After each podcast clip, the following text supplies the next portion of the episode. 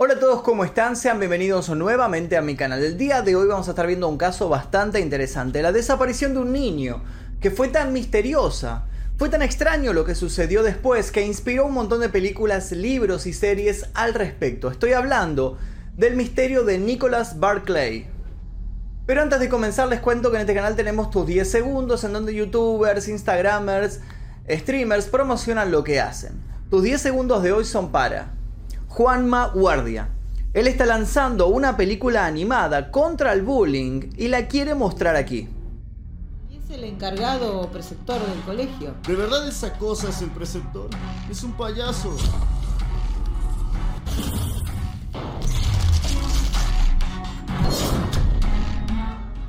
Si les interesó la película animada de Juanma Guardia, les dejo el link aquí debajo en la descripción para que vayan a ver más, para que se suscriban a su canal y para que conozcan lo que hace.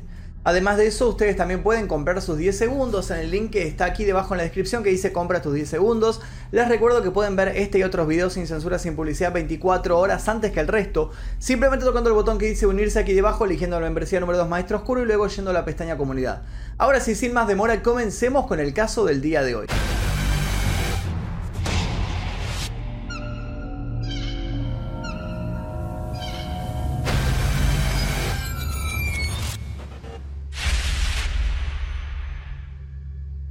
Caso de Nicholas Barclay dejó a todos boquiabiertos por partida doble. El misterio de un niño desaparecido se convirtió con el paso del tiempo en un episodio tan complejo que inspiró documentales y películas que al día de la fecha aún no lograron esclarecer todas las dudas que este caso despertó. Aquí van a encontrar todo un entramado de sospechas y un inesperado giro en el cual aparece un tipo bastante perverso, con una extraña obsesión, que tan solo es uno de los tantos elementos que conforman este caso que fue muy hablado a fines de los años 90. Un caso que sin duda presentó mil caras diferentes, que iban variando dependía de quién lo contara, y que puso a todos a preguntarse quién era el mayor impostor en este asunto. Corría el 13 de junio de 1994 y era una tarde soleada en San Antonio, Texas. Nicolás tenía 13 años y se fue de su hogar dando un portazo, luego de insultar a su madre Beverly. Sin mirar atrás, el chico se dirigió a la plaza del barrio, donde sus amigos los esperaban para jugar al baloncesto, fumar fuera de la vista de los adultos y, por qué no, planificar algún atraco menor de esos que ya venían realizando desde hacía algunos meses. Los problemas de conducta de Nicholas eran más que evidentes. Tenía un comportamiento violento, irritable. Se volvía errático cuando se enojaba y sus juntas no eran las mejores. A su corta edad ya lucía tatuaje que se había hecho desafiando la autoridad de su progenitora, que trabajaba todos los días de la semana en el turno nocturno de Dunkin' Donuts. El muchacho no había tenido una infancia fácil. El 31 de diciembre de 1980, cuando había nacido, Beverly aún luchaba contra su adicción a la heroína. Si bien la mujer se había encargado de que nunca faltara un plato de comida en la mesa, se caracterizaba por su constante ausencia en el núcleo familiar, su tendencia a la autodestrucción y un carácter duro donde no abundaba la paciencia.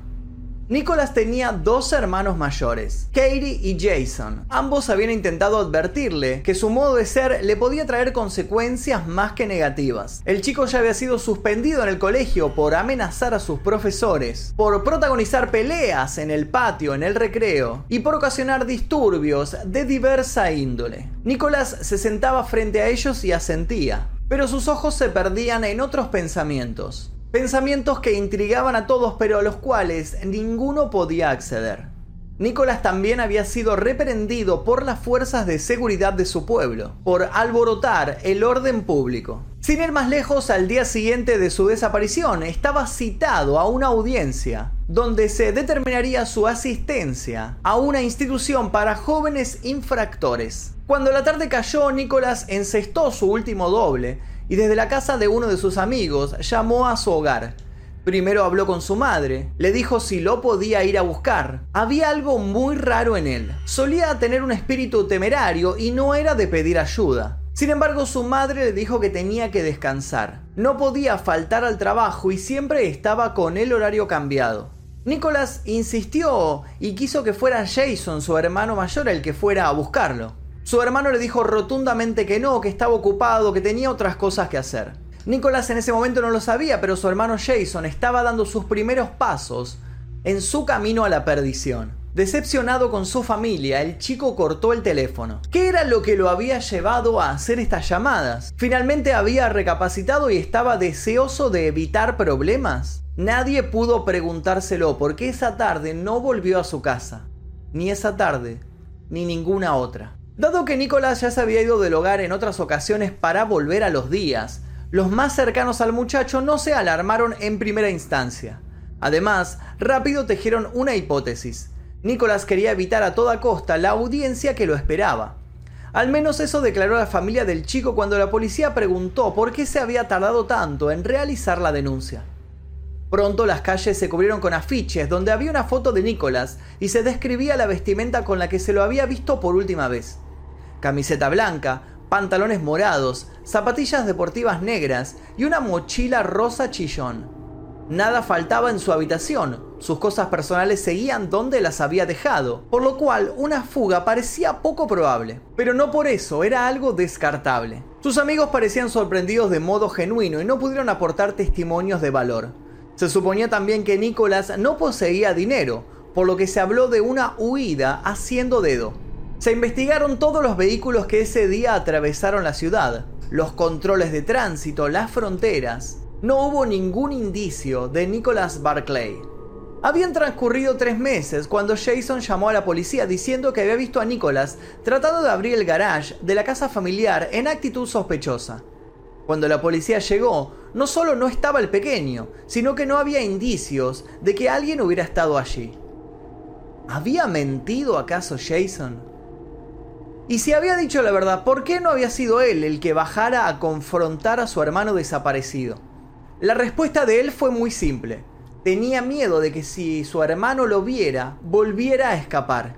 Las autoridades se encogieron de hombros y frente al negativo prontuario de Nicholas y frente a la evidencia de que Jason iba por un rumbo similar, decidieron no invertir más energía en este caso. Recomendaron a Beverly que se hiciera la idea de que alguien había secuestrado a su hijo o que había sufrido algún tipo de accidente. De algún modo u otro le sugirieron que perdiera todas las esperanzas de volver a verlo. Beverly se resistió a tomar esta postura, pero el paso del tiempo no le dejó otra alternativa que seguir los consejos de los frívolos agentes. La mujer volvió a recaer en la heroína y se forjó una adicción nueva, esta vez a la metadona.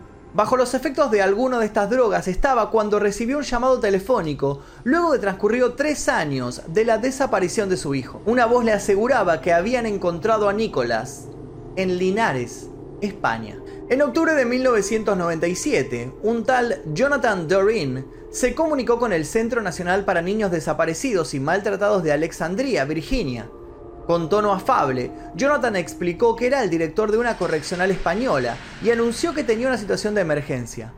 Contó que había dado con un niño asustado que no quería revelar su identidad, pero que hablaba inglés con acento americano. Sin perder tiempo, describió al niño e hizo la pregunta del rigor. ¿Tenían en la base de datos norteamericana a alguien con esta descripción? Luego de unos minutos de búsqueda, la operadora dio con el nombre de Nicholas Barclay y agregó otros datos trascendentes para cerciorarse de que ella y el hombre de España estuvieran hablando del mismo joven. Los ojos de la recepcionista se llenaron de lágrimas de emoción, cuando del otro lado del teléfono Jonathan le dijo que tenía buenas noticias. Nicholas está bien, se encuentra a mi lado. Tenemos que solucionar esto. Sin poder dar crédito a lo que oía, Katie se ofreció para viajar a España y traer por fin a su hermano a casa. Sentía que una herida que había considerado eterna tenía la chance de curar.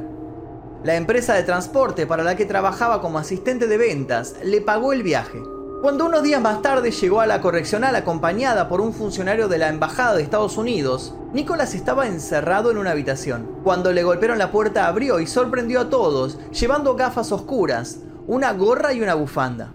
El funcionario lo miró extrañado, pero Katie no dudó en estrecharlo en un fuerte abrazo, al mismo tiempo que se ponía a llorar. Al poco tiempo pudo comprobar que bajo la gorra, el pelo de este joven no era rubio como el de su hermano, y bajo las gafas de sol pudo ver unos ojos que eran oscuros, y no los ojos celestes que recordaba. Atinó a retroceder un paso, Pero todo tenía una explicación, una explicación muy oscura que la dejó consternada y con náuseas. Mirando hacia el piso y con el tono quebrado, Nicolás contó que había sido secuestrado por un grupo de pederastas y había sido trasladado drogado a Europa, donde lo habían torturado. Luego habían abusado sistemáticamente de él e incluso lo habían sometido a brutales experimentos. Para que nunca volviera a ser reconocido, le habían inyectado sustancias químicas en los ojos habían llenado su cabeza de pinchazos para alterar el color de su pelo. Habían hecho estragos con su piel y por eso se veía un poco más viejo. Le habían prohibido hablar inglés durante todo su cautiverio y por eso había perdido su acento de Texas. Habían hecho con él cosas que prefería no decir en voz alta. Se había escapado por un descuido de un vigilante con el cual había creado una especie de vínculo. Lo que más quería era ya no pensar en este infierno y volver a su casa casa de lo cual mucho no recordaba. Los incesantes ataques que había recibido habían alterado por completo su memoria. Ni los agentes norteamericanos ni tampoco los españoles pusieron en duda las palabras de Carey cuando declaró bajo juramento que estaba convencida de que ese era Nicholas Barclay, un ciudadano de los Estados Unidos. Le otorgaron un pasaporte en una sencilla ceremonia se apiadaron de su terrible situación y lo saludaron cuando ambos subieron al avión. El terror recién estaba comenzando. El 18 de octubre, cuando el avión aterrizó en suelo estadounidense, una nerviosa Beverly, Brian, el marido de Carrie, y sus dos hijos, Cody y Chantel, de 14 y 10 años respectivamente, fueron al encuentro de Nicholas. Jason no estaba presente. Se encontraba en un programa de desintoxicación. Todos lo abrazaron y rápido Katie se lo llevó a vivir con su familia a una caravana en Spring Branch. Nicholas no tardó en adaptarse. Jugaba Nintendo con sus sobrinos, iba a la iglesia, colaboraba con las tareas del hogar, le agradaba ver películas con todos, era cariñoso, no paraba de repetir que volver con su familia era lo único que había deseado en el último tiempo.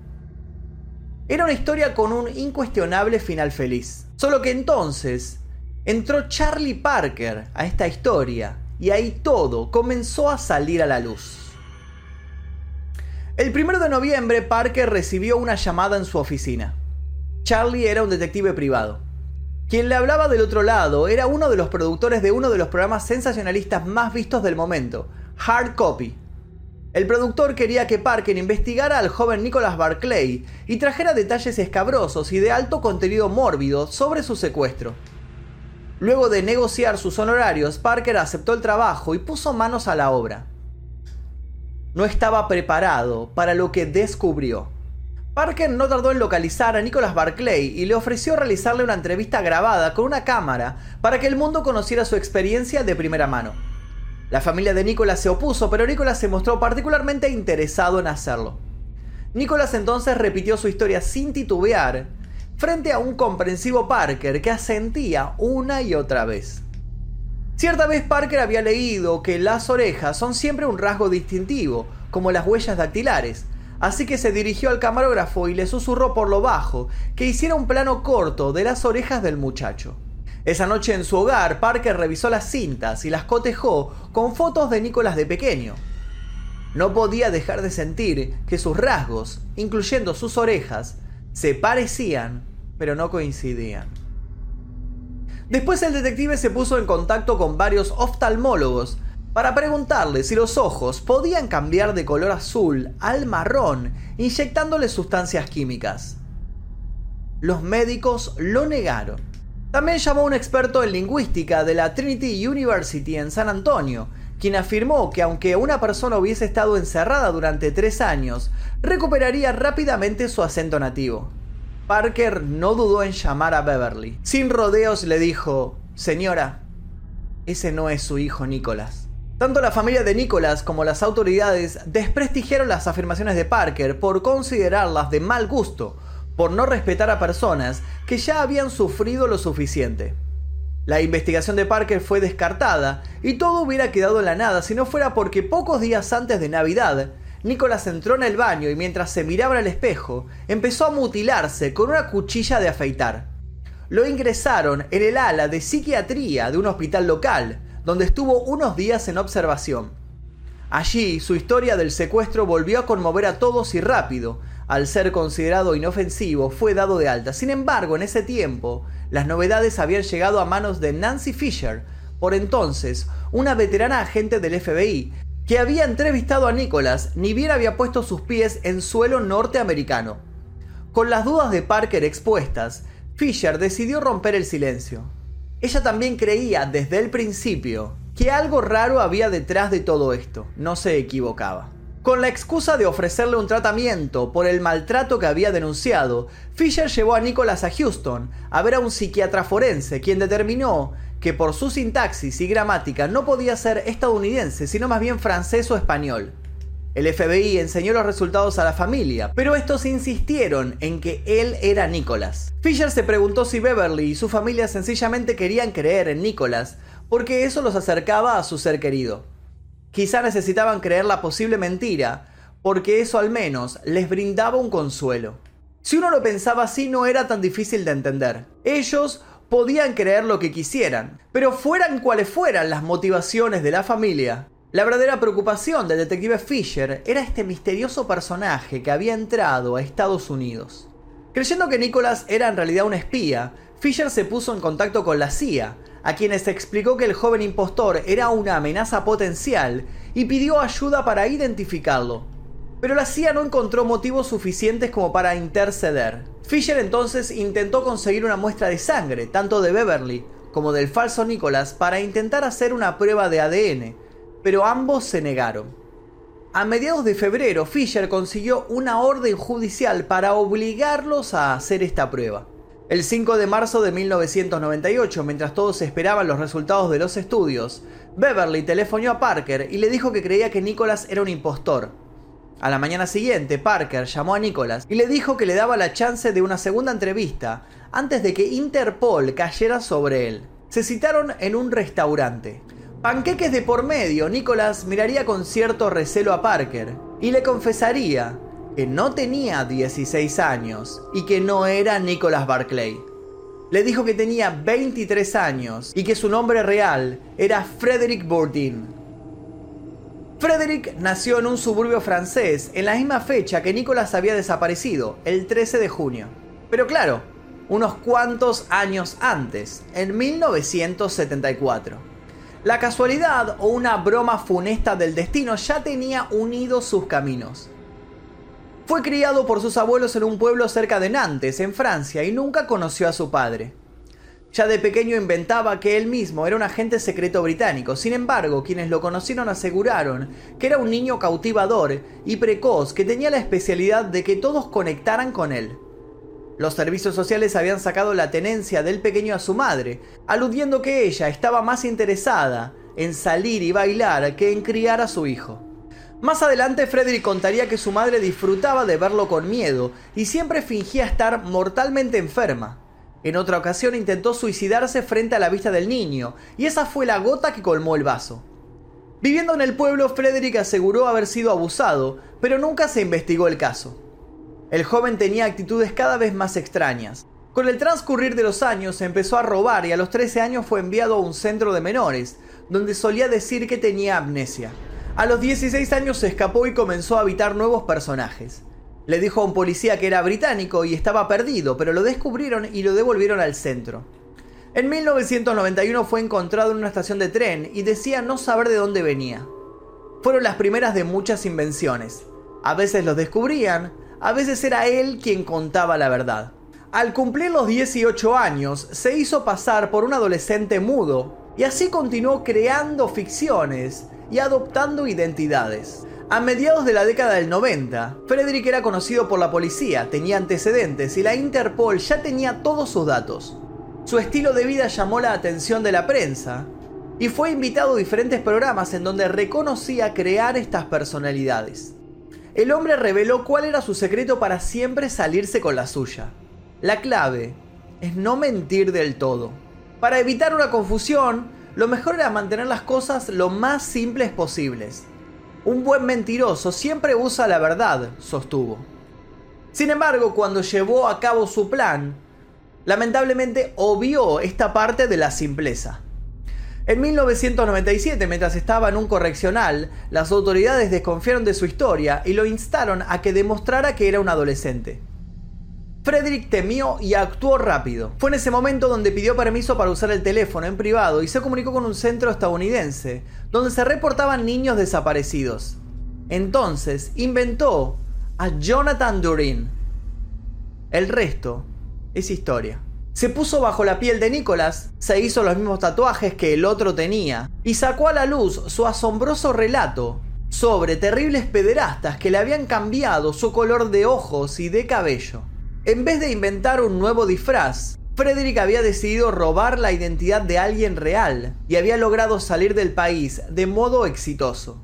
Tan profesional se considera, tan artístico le parece su trabajo de cambia formas, que porta con orgullo un tatuaje en el brazo derecho que dice Camaleón de Nantes. Durante mucho tiempo así lo conocieron en las noticias cuando el caso Barclay tomó este giro inesperado. Pero esa no sería la última vez que el camaleón ocupara las portadas de los diarios, porque no tardaría en reincidir.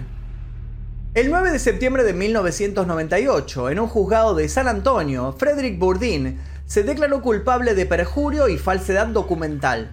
En esta ocasión, la afirmación de que solo estaba buscando amor provocó indignación, pero luego alegó algo que dejó a todos boquiabiertos. Bourdin contó una historia tan elaborada como la del falso Nicholas Barclay.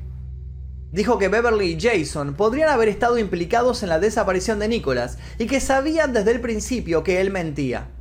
La historia tenía sentido y el propio Parker empezó a investigarla. ¿Y si los impostores reales eran los verdaderos integrantes de la familia? Sin embargo, la investigación no pudo avanzar.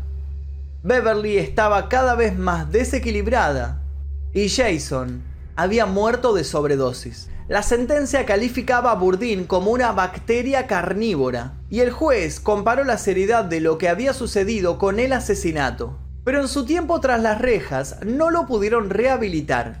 En 2003 quedó en libertad y volvió a hacer lo que mejor sabe hacer un camaleón.